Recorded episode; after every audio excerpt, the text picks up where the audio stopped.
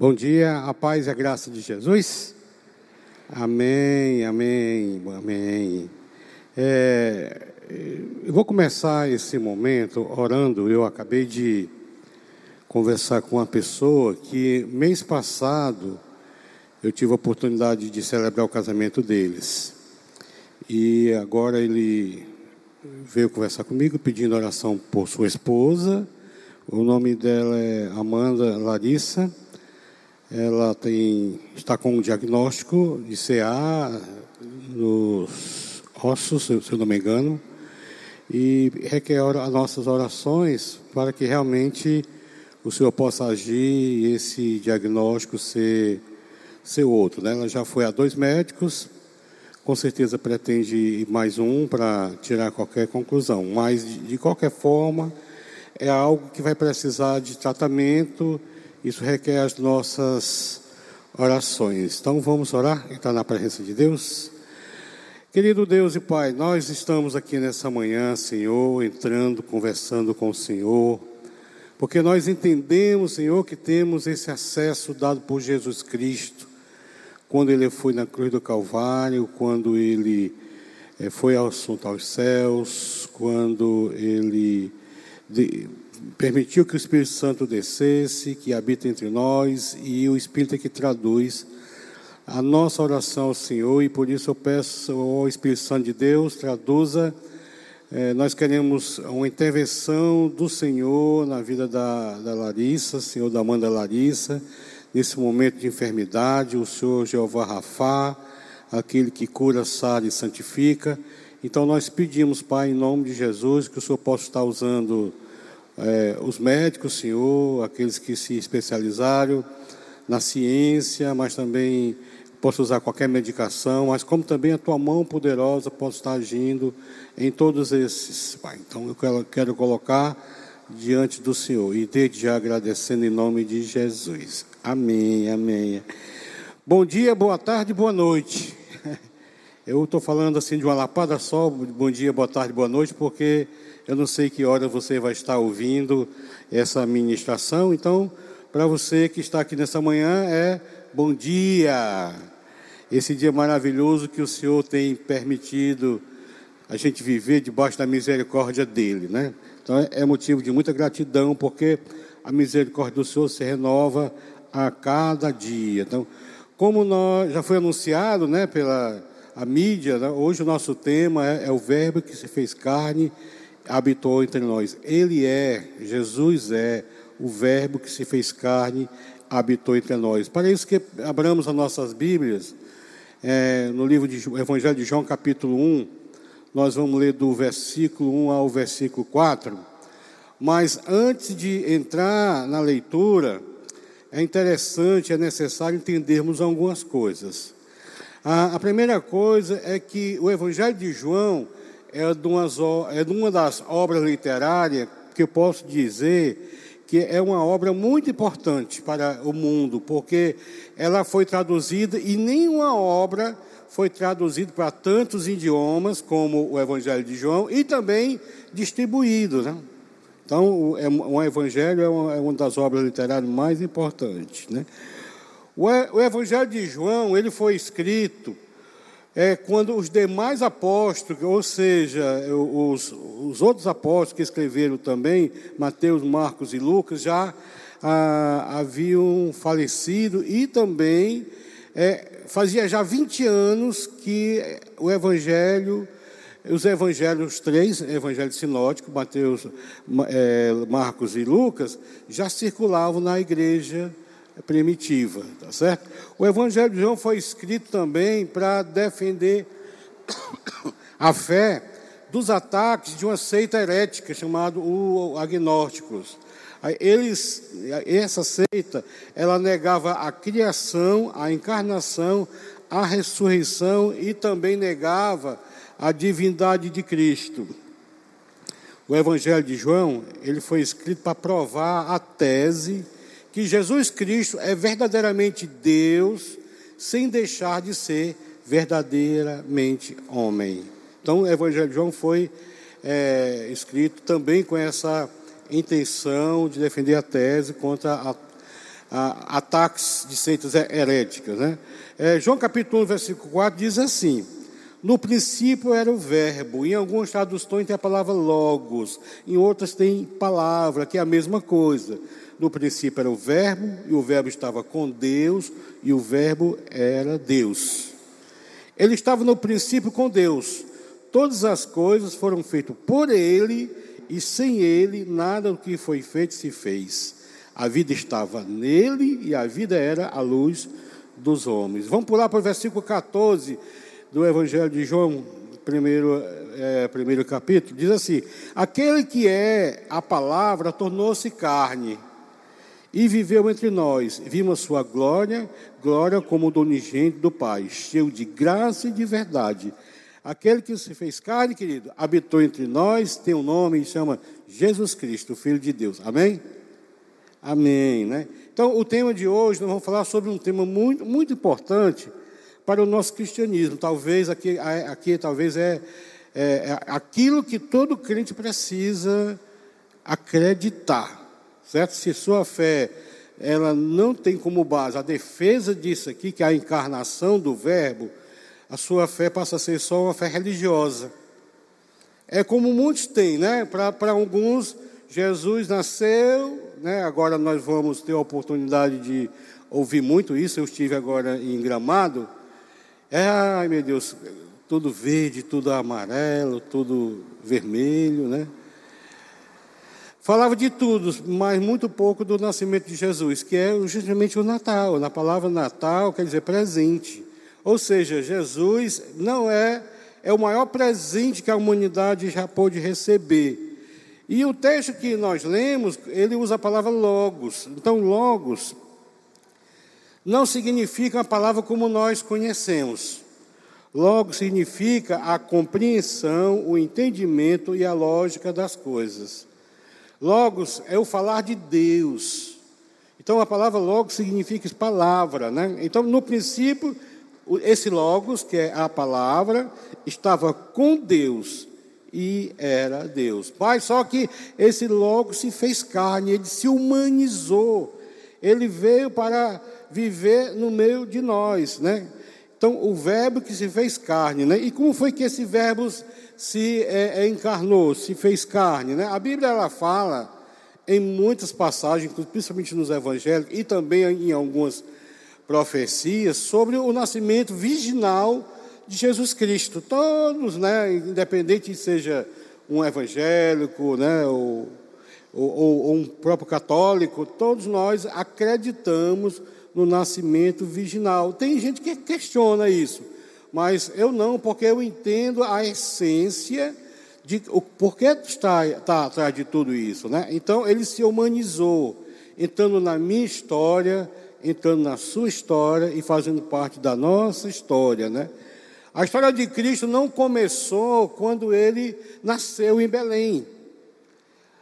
O próprio texto que, que João escreveu, ele fala da pré-existência dessa segunda pessoa da Santíssima Trindade, né? Pai, Filho, segunda pessoa, e o Espírito Santo. Já ele fala da existência. E havia algumas profecias que vamos agora ler, que justamente já, já apontava para o que iria acontecer, porque profecia é isso.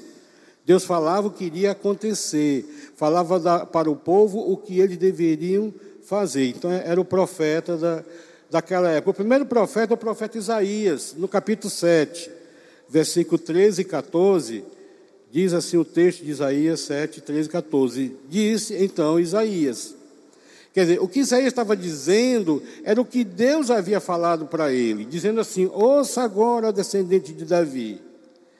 Não basta buscar, não, não basta abusar da paciência dos homens, também vão abusar da paciência de Deus. Era o povo, né? Tem povo, tem gente que abusa da paciência de Deus. Tem gente que brinca com a misericórdia de Deus. Tá certo? Aí, versículo 14: Por isso o Senhor mesmo lhe dará um sinal. Por quê? Porque o povo estava abusando da paciência de Deus. A virgem ficará grávida e, dará um filho e o chamará Emanuel. Tá certo? Em Mateus capítulo 1, versículo 22 e 23, tem o cumprimento dessa missão. ou de, dessa profecia, dizendo assim: tudo isso aconteceu para que se cumprisse o que foi, o que o Senhor disse pelo profeta Isaías. A virgem ficará grávida e dará à luz a um filho, e lhe chamarão Emanuel, que quer dizer Deus conosco, Deus presente conosco. Né? todos nós sabemos que Jesus nasceu em Belém, tá certo? Também havia uma profecia dizendo até o local onde Jesus iria nascer, tá certo? Miqueias capítulo 5, versículo 2, diz assim: Mas tu, Belém, Efrata, embora pequena entre os canos de Judá, de ti virá para mim aquele que será governador sobre Israel. Suas origens estão no passado distante, em tempos antigos. Né? É, em algumas traduções diz assim, desde a eternidade. Tá Aqui é uma profecia, Miqueias falando há muitos anos antes do acontecimento do nascimento de Jesus. E o cumprimento da missão, a gente vê em Mateus capítulo 2, versículo 1, dessa profecia do local onde Jesus iria nascer. É, Mateus capítulo 2, versículo 1 diz assim: Depois que Jesus nasceu em Belém da Judéia, olha aqui, tá certo? No dia de Herodes, magos vindo do Oriente chegaram a Jerusalém. Estão lembrados? Os três reis magos? Que a gente vê muita manchedora, muita lapinha para alguns, certo? As figurinhas lá dos três reis magos. Chegaram a Jerusalém e perguntaram: Onde está o recém-nascido rei dos judeus? Vimos a sua estrela no, no Oriente e vimos adorá-lo. Quando o rei Herodes ouviu isso, ficou perturbado e com toda a Jerusalém. Tendo re, reunido todos os chefes sacerdotes do povo e mestre da lei, perguntou-lhe onde deveria nascer o Cristo. Olha aqui Herodes aqui, né, perguntando para os doutores na lei, os doctores na lei, né?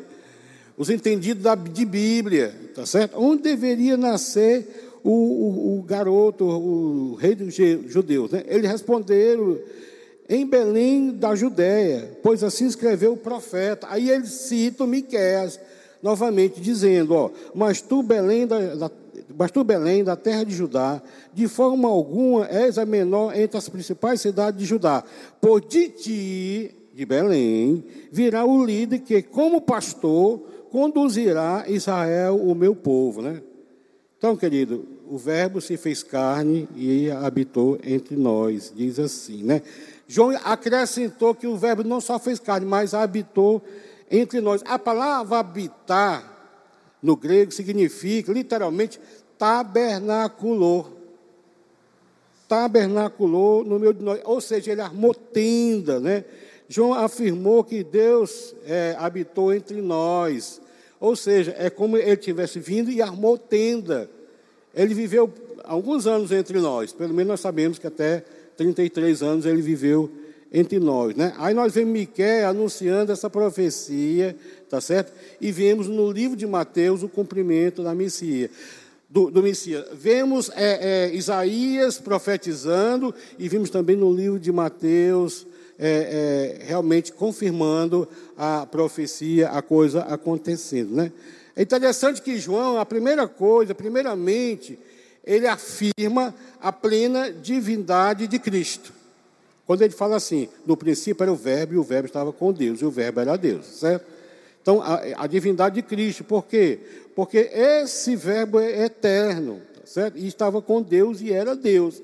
Depois ele afirmou a plena humanidade de Cristo. E o verbo se fez carne, habitou entre nós. Ou seja, queridos, na sua defesa de fé, se a sua defesa de fé não tem, você entender e aceitar, tá certo? Essa verdade, né? Que Jesus era 100% homem, foi 100% homem e 100% divino. Que ele é o Deus criador de todas as coisas e se fez carne e habitou entre nós. Talvez você precise repensar o seu cristianismo. Porque o Verbo se encarnou. Isso é uma, é uma doutrina que todo o cristão, todo crente, todos nós né, da Igreja Batista Central precisamos acreditar e defender. Por mais que alguns questionem, né? Só que João, ele não só falou que o Verbo se fez carne, ele também completou dizendo, repleto, repleto de graça e de verdade. E vimos a sua glória com a do unigênito do Pai. João 1,14, né? Ou seja, Deus, o Filho, Ele se encarnou, mas ele não abriu da, da, a, a, a, da sua posição de ser Deus, tá certo? Para se tornar assim homem, né?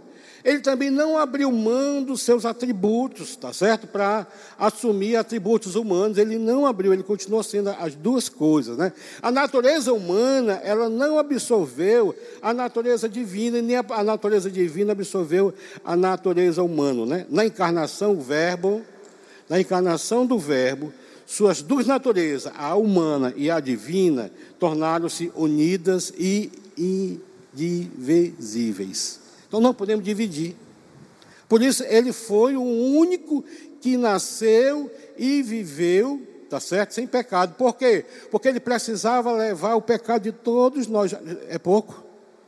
É muito, né? Ele não pecou, mas levou o pecado de todos nós, né? Então, João, ele usa essa palavra, tá certo? Habitou então mais. Eu queria trazer não só a palavra logo, mas duas palavras para a gente entender essa, essa doutrina da encarnação do Verbo, principalmente as profecias sobre a encarnação do Verbo. A primeira palavra que já o texto cite, cita, e eu também já citei, é a palavra logos, uma palavra grega, tá certo? Que é usada em muitas traduções a palavra logos, certo? A outra palavra também, para a gente entender é, essa, esse mistério da encarnação, que o Verbo se fez carne e habitou entre nós, é a palavra imagem, que foi usada pelo apóstolo Paulo. Né? O apóstolo Paulo usou essa palavra. Ou seja, Jesus é o Verbo de Deus, o Logo de Deus, e Jesus é a imagem de Deus, tá certo? Essas duas palavras falam de maneira profunda da pessoa obra de Jesus Cristo.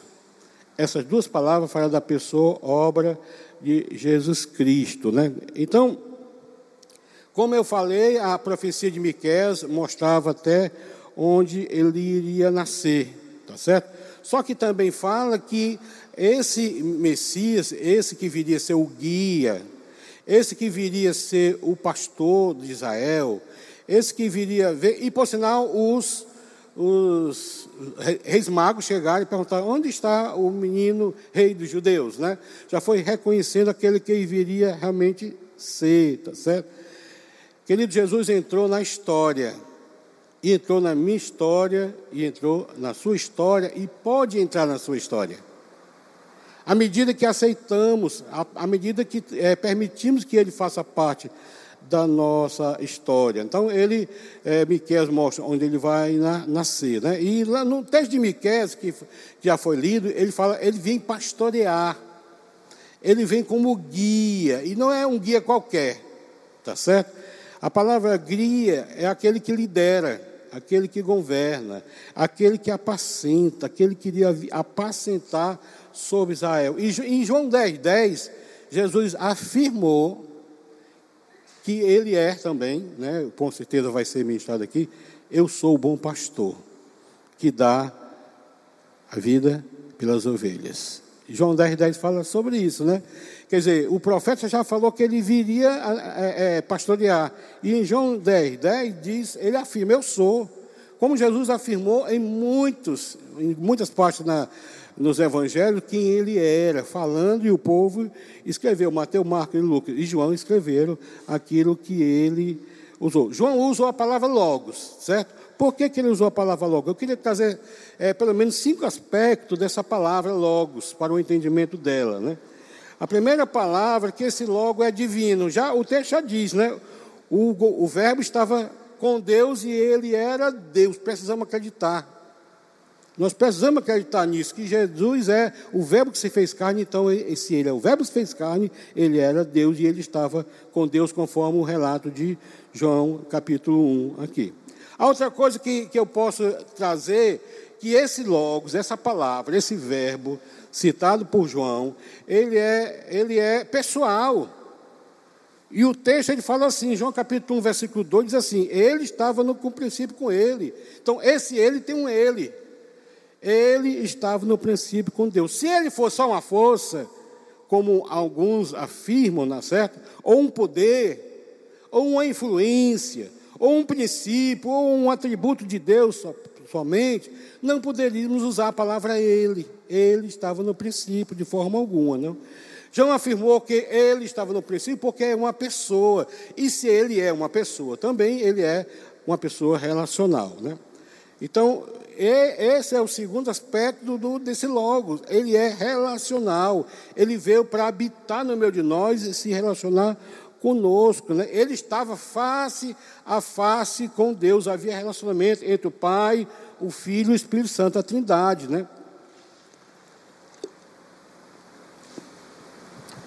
Ou seja, o Deus da eternidade, o verbo da vida, como alguns, como a Bíblia fala, ele tinha relacionamento com o Pai, com o Filho e o Espírito Santo. A outra coisa, outro aspecto do, do Logos, é que esse Logos é revelador.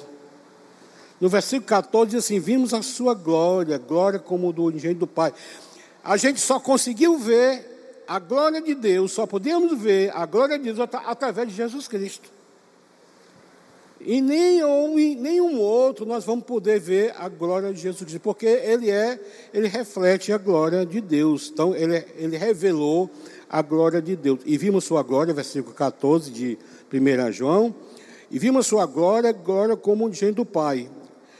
Aqui revelava que Deus era homem, mas também era divino, e o Verbo revelava o Pai. O Verbo veio para revelar o Pai. Só nele, só em Jesus, vemos a glória do Pai. Né? Em João capítulo 1, versículo 18, é, João falou assim: ó, Ninguém jamais viu a Deus, mas o Deus unigênito, Jesus, que estava junto do Pai, olha lá na, na, na eternidade, o tornou conhecido. Né? Ele falou: Quem vê a mim, vê o Pai. Está certo? Jesus. Então, em nenhum lugar nós vemos é, a, a outro revelando a glória de Deus ou o próprio Deus. Esse Logos, o quinto aspecto do, desse Logos, ele é redentor. Ele fala assim, ó, porque é dito que, que ele é cheio de graça e de verdade. Tá certo? Então, ele é o caminho, a verdade e a vida, e ele é cheio de graça apóstolo Paulo foi capaz de reconhecer em Jesus Cristo a graça, a tua graça me basta. E essa graça é o que deve nos bastar. Vivemos felizes com a graça de Deus. Né? Então, Paulo usou essa palavra imagem, o, o João usou a palavra logos e Paulo usou a palavra imagem. Né? E está em Colossenses capítulo 1, versículo 15 e 16. Interessante que ambas palavras, tanto imagem como logos, falam da, da, mesma pessoa, de Jesus Cristo, o verbo que se fez carne, o logo de Deus. Tá certo? Então, Colossenses capítulo 1, versículo 16, diz assim: Ele é, ele não falou ele será, certo? Ele é, ou ele foi, não, ele é a imagem do Deus invisível, o primogênito sobre toda a criação Pois nele, em Jesus Cristo, foram criadas todas as coisas, nos céus e na terra, as visíveis e as invisíveis, sejam tronos ou soberania, poderes ou autoridades. Todas as coisas foram feitas por ele e para ele. Amém? É esse Jesus que nós precisamos entender, querido. Porque se você não entender esse Jesus, sabe o que vai acontecer? Você vai viver uma vida religiosa. Porque você não entende quem Jesus é. Você, é, é, você entende algumas coisas que Jesus diz que ele, ele realmente é. Como ele é o bom pastor, tá certo? Ele é o Salvador, e por sinal agora, final do ano, todo mundo fala do Salvador que veio ao mundo, né? Mas será que ele é seu Salvador? Nós falamos que Jesus é Senhor, a gente veio em para-choque de caminhão aí, né? Jesus é Senhor, mas Ele é o seu Senhor. A gente vê também que Jesus é o Pai da eternidade, príncipe da paz, mas Ele é o Pai da eternidade que você acredita, que você segue, né? Então, eu quero fazer um paralelo aqui, essas duas palavras, logos e imagem, né? Paulo escrevendo aos Coríntios, em 2 Coríntios capítulo 4, versículo 3 e 4, ele fala assim, mas se o nosso evangelho está encoberto para os que estão perecendo, é que está encoberto, tá certo? Pronto. O Deus desse século, ou seja, em algumas traduções, o Deus dessa era, cegou o entendimento dos descrentes, para que não veja a luz do Evangelho da glória de Cristo, que é a imagem de Deus. Está certo? Então, aqui, o apóstolo está dizendo: Jesus é a imagem de Deus, da mesma forma como João disse, ele é o logo de Deus, o Verbo encarnado. É isso que nós precisamos ver. Que quando nós olhamos para Jesus, nós não olhamos simplesmente para Jesus, olhamos para o Deus Jeová também.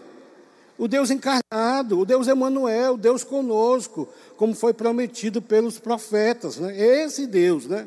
Então, a imagem de Deus ele é a imagem de Deus. Então, Paulo está dizendo que tudo que Deus é, tudo que diz respeito à natureza de Deus, tudo que diz sobre o caráter de Deus, tudo isso nós encontramos na pessoa de única pessoa, Jesus Cristo. Tá certo?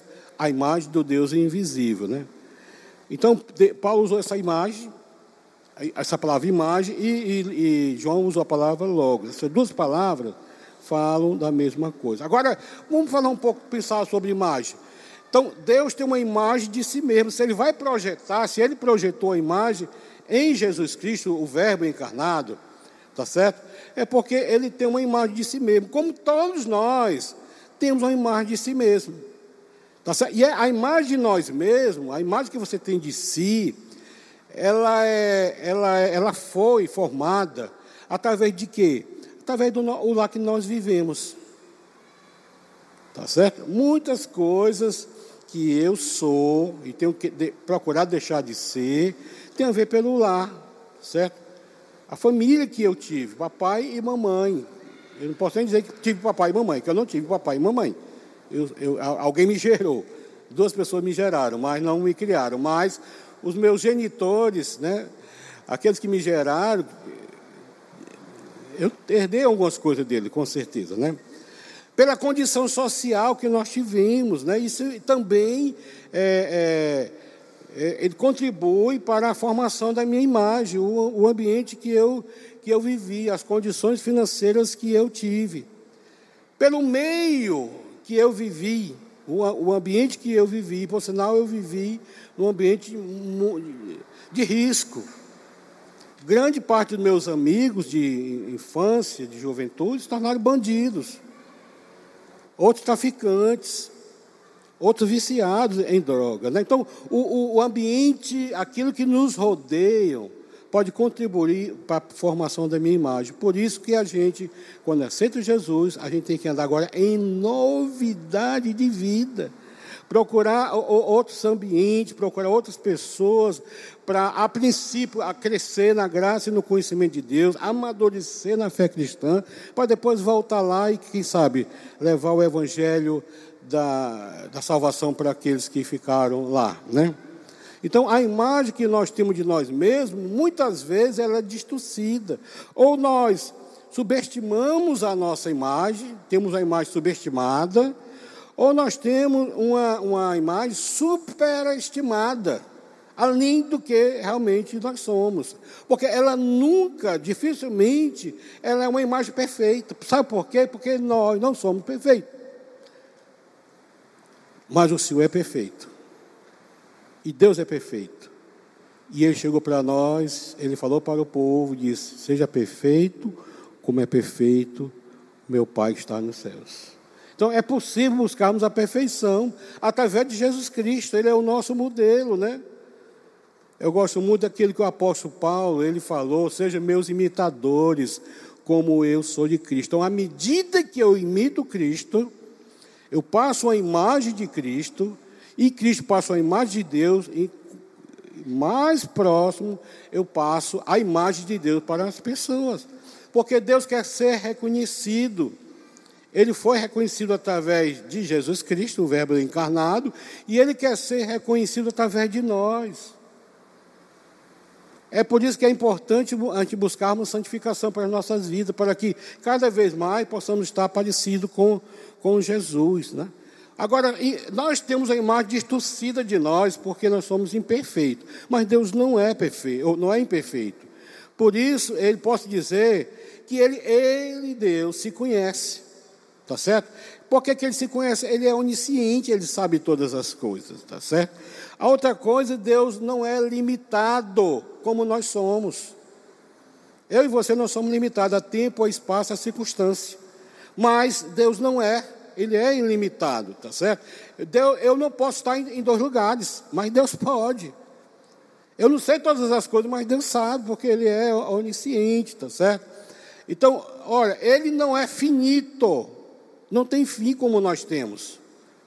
Então, quer dizer, por isso, a nossa imagem sempre é, não é igual àquela que Ele projetou através de Jesus, perfeito, né? Ele é o Deus encarnado, Ele é o próprio Deus encarnado, né? Então, a imagem que Deus é, é, projetou e, e, e, e, Paulo falou que ele, a imagem do Deus invisível, né, é uma imagem idêntica.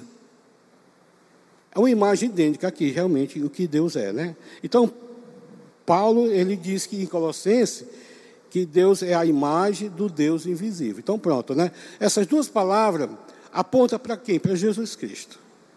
O logo de Deus e a imagem invisível de Deus, né? Então, Deus ele faz a sua revelação através de Jesus Cristo, né? E a revelação de Jesus Cristo, ela será sempre que santa. Porque ele falou: "Sede santo, porque eu sou santo". Olha aqui ó, o desafio para mim e para você. Ser santo. E às vezes a gente pega o irmão, né? Você é santinho, né? Você é santo. Somos santos porque nós somos separados por Deus, para Deus e para dar glórias a Deus, queridos. Está certo? Outra coisa, a imagem dele será completa, porque Deus é completo. Tá certo? A imagem, dele é perfeita, porque ele é perfeito, a nossa imagem não é não. Sabe por quê? Porque muitas vezes nós não aceitamos a nossa imagem, principalmente a imagem física, né? né? Tem gente que quer ser é preto, quer ser branco. Estão lembrados do Michael Jackson? Tem uns que resolvem querer ter outro sexo outros resolvem mutilar o corpo para parecer com um leão, com não sei o quê. Com... Porque tem imagem distorcida de si. Mas o refleto, nós precisamos refletir como Jesus refletia a imagem do Deus invisível. Nós precisamos ser vistos através de nós. Né?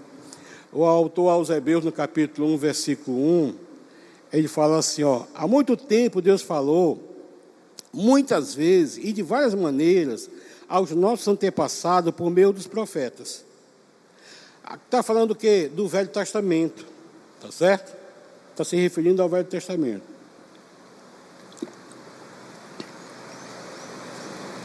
Mas nesses últimos dias, agora no Novo Testamento, na Nova Aliança, ele falou através do Filho, por meio do Filho, a quem constituiu o herdeiro de todas as coisas e por, e por meio de quem fez o universo. Novamente aqui referindo a Jesus Cristo como Deus Criador. Né?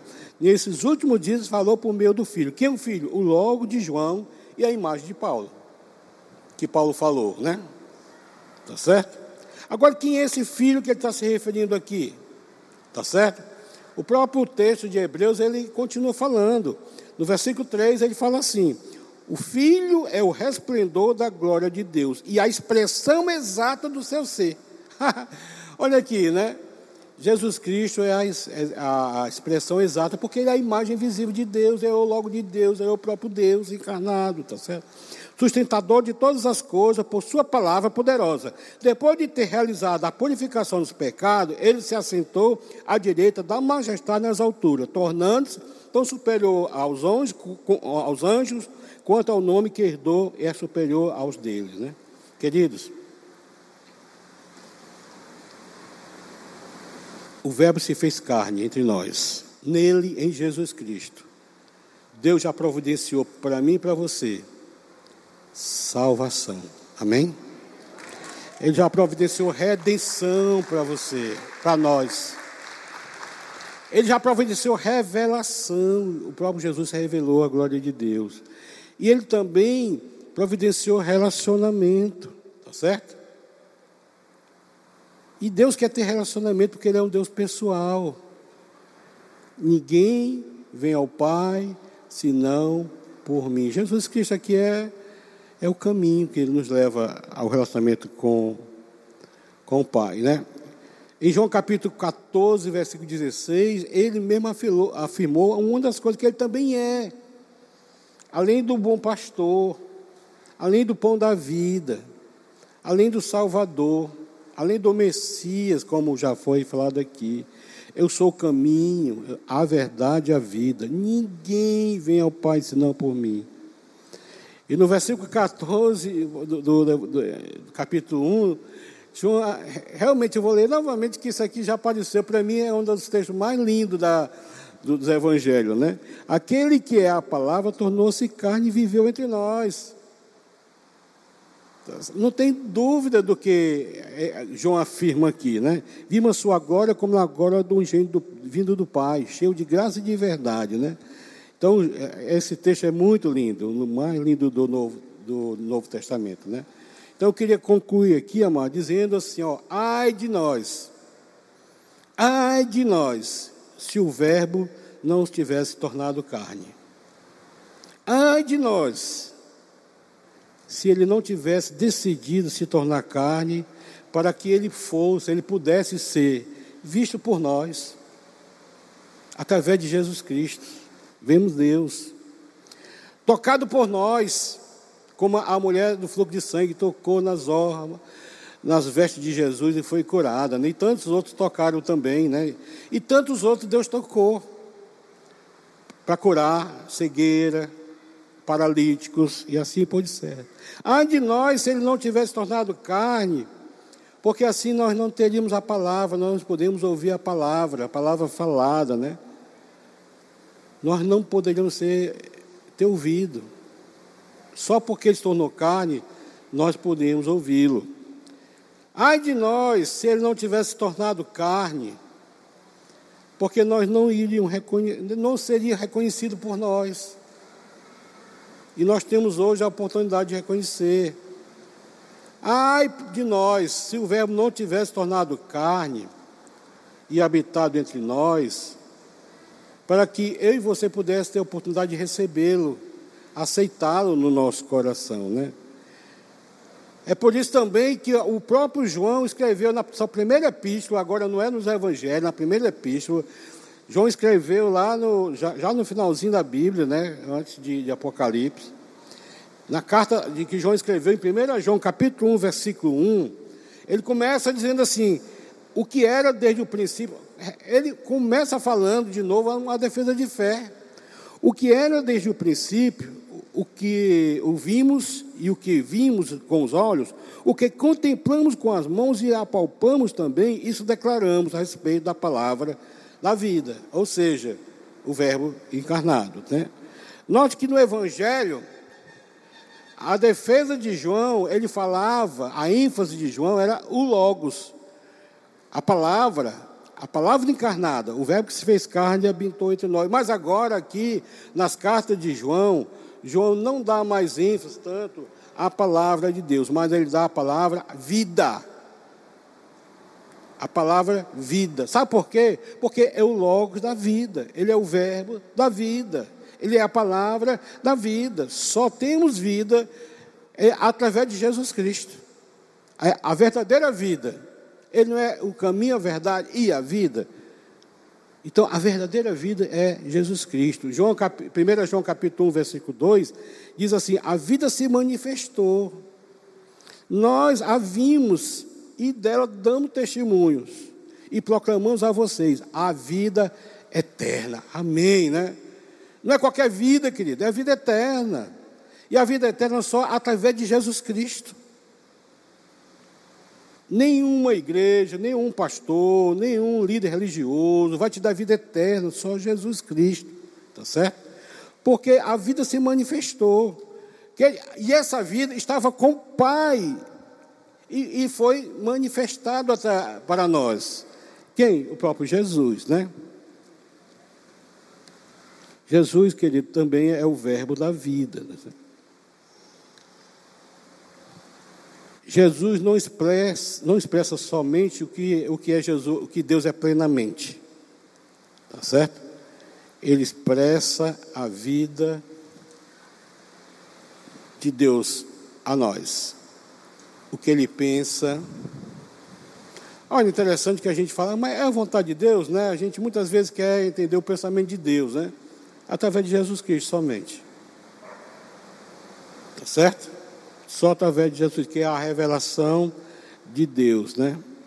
Jesus é a, é a vida expressada de Deus. Por isso ele veio cumprir a vontade de Deus. Não vim para fazer a minha vontade, mas a vontade daquele que me enviou, né? A outra coisa, o que é que eu e você precisamos ser? Que nós devemos ser agora? Nós falamos de Jesus, o logo da vida, a imagem de Deus, né? Nós precisamos nos tornar, querido, criaturas de Deus, ou filhos de Deus. Nós precisamos nos tornar criaturas de Deus, né? Nós precisamos ser transformados de criaturas em filhos de Deus. Isso acontece através do Verbo divino, a imagem do Deus invisível, Jesus Cristo, somente através dele, né? Somente através de Jesus Cristo nós somos transformados de mortos em delitos e pecados e vivos para a glória de Deus. Somente através de Jesus Cristo.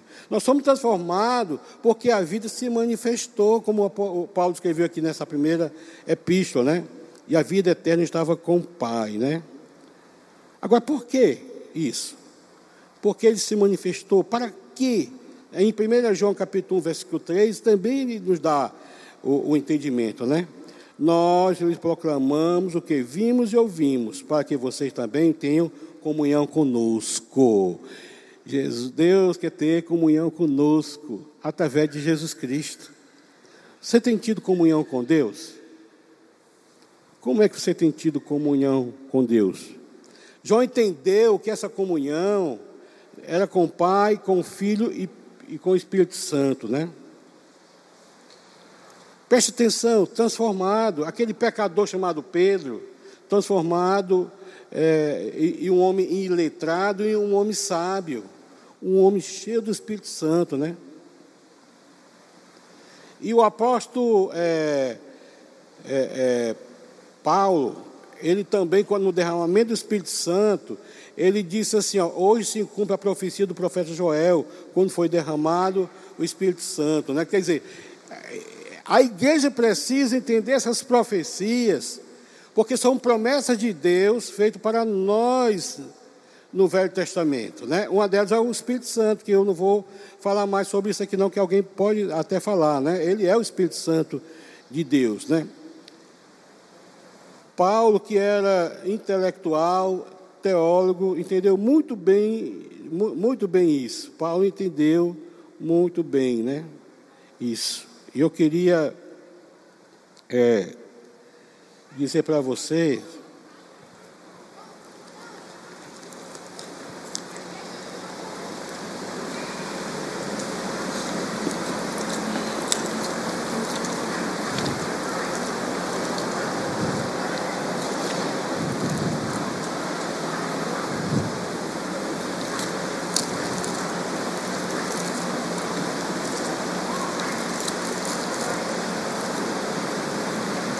que a, epístola de Paulo também foi escrita para a defesa de fé, da nossa fé, né?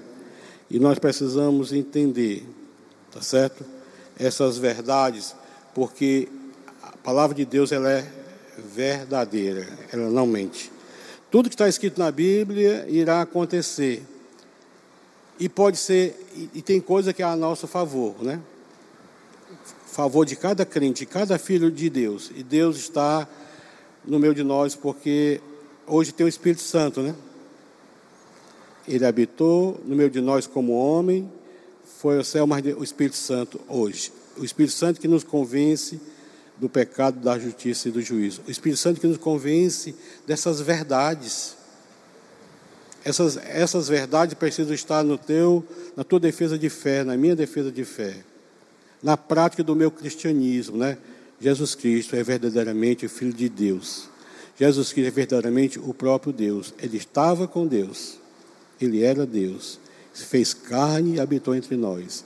Veio no, para o nosso meio para viver e nos ensinar, morrer na cruz, perdoar os nossos pecados, ir ao céu e estamos aguardando a volta dele para a glória de Deus.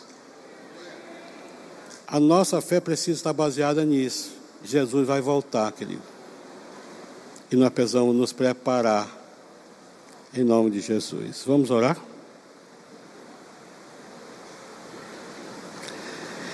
Verdadeiramente, Senhor, a tua palavra ela é fantástica, Senhor. São mistérios que muitas vezes nós não entendemos, Senhor. Oh, Deus, mas fica tão fácil quando nós te temos a entender. Quantas vezes pessoas vieram falar comigo sobre a tua divindade e eu rejeitei, Senhor.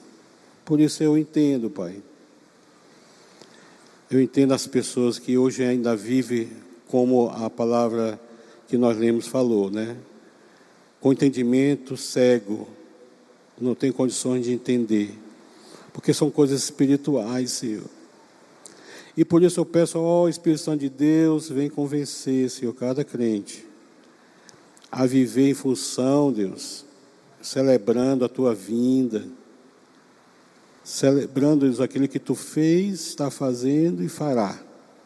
Então, Pai, obrigado pelas tuas promessas. O Messias prometido veio. O logo, o menino que iria nascer através da Virgem veio também e se fez carne. Caminhou conosco, cresceu, foi na cruz. E obrigado, Senhor porque só através de Ti, Senhor, eu tenho salvação. Só através de Ti eu tenho vida eterna, Senhor. Só através de Ti eu tenho comunhão com o Pai também, ó Jesus. Eu queria muito, Deus, que nesse Natal fosse um Natal diferente, Senhor. O Natal, o Senhor estando presente na vida da pessoa, Deus. Então, Pai, Toma conta, Senhor, o Verbo que se fez carne e habitou entre nós. Obrigado, Jesus. Obrigado. Amém, amém, amém, né? Eu não poderia encerrar esse, esse momento sem te deixar, sem oferecer para ti a oportunidade de você que talvez dessa manhã entendeu quem é Jesus. O Verbo que se fez carne habitou entre nós, o Logo de Deus, que veio com propósitos para te salvar, para nos salvar. Só através dele que tem salvação. E você gostaria de fazer um, uma decisão no coração. Eu quero aceitar esse Jesus na minha vida. Eu quero fazer parte. Tem alguém aqui que gostaria? Levante teu braço, eu quero orar por você. Alguém nessa manhã aceitar o logo de Deus, o Deus invisível que Paulo falou. Tem alguém aqui nesse lado aqui? Alguém gostaria? Eu olha, eu quero aceitar Jesus.